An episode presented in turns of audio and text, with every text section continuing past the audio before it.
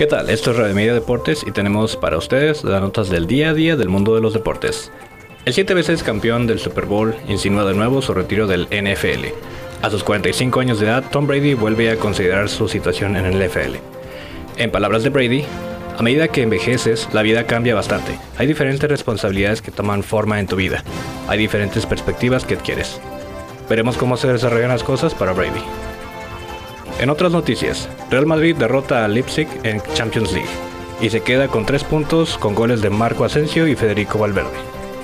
Para finalizar, Polonia sorprende en su partido de NBA contra Eslovenia. Este pasado miércoles teniendo con un marcador de 87-90 y de paso de, destrona a Donik, quien vio desde la banca lesionado la caída de su equipo.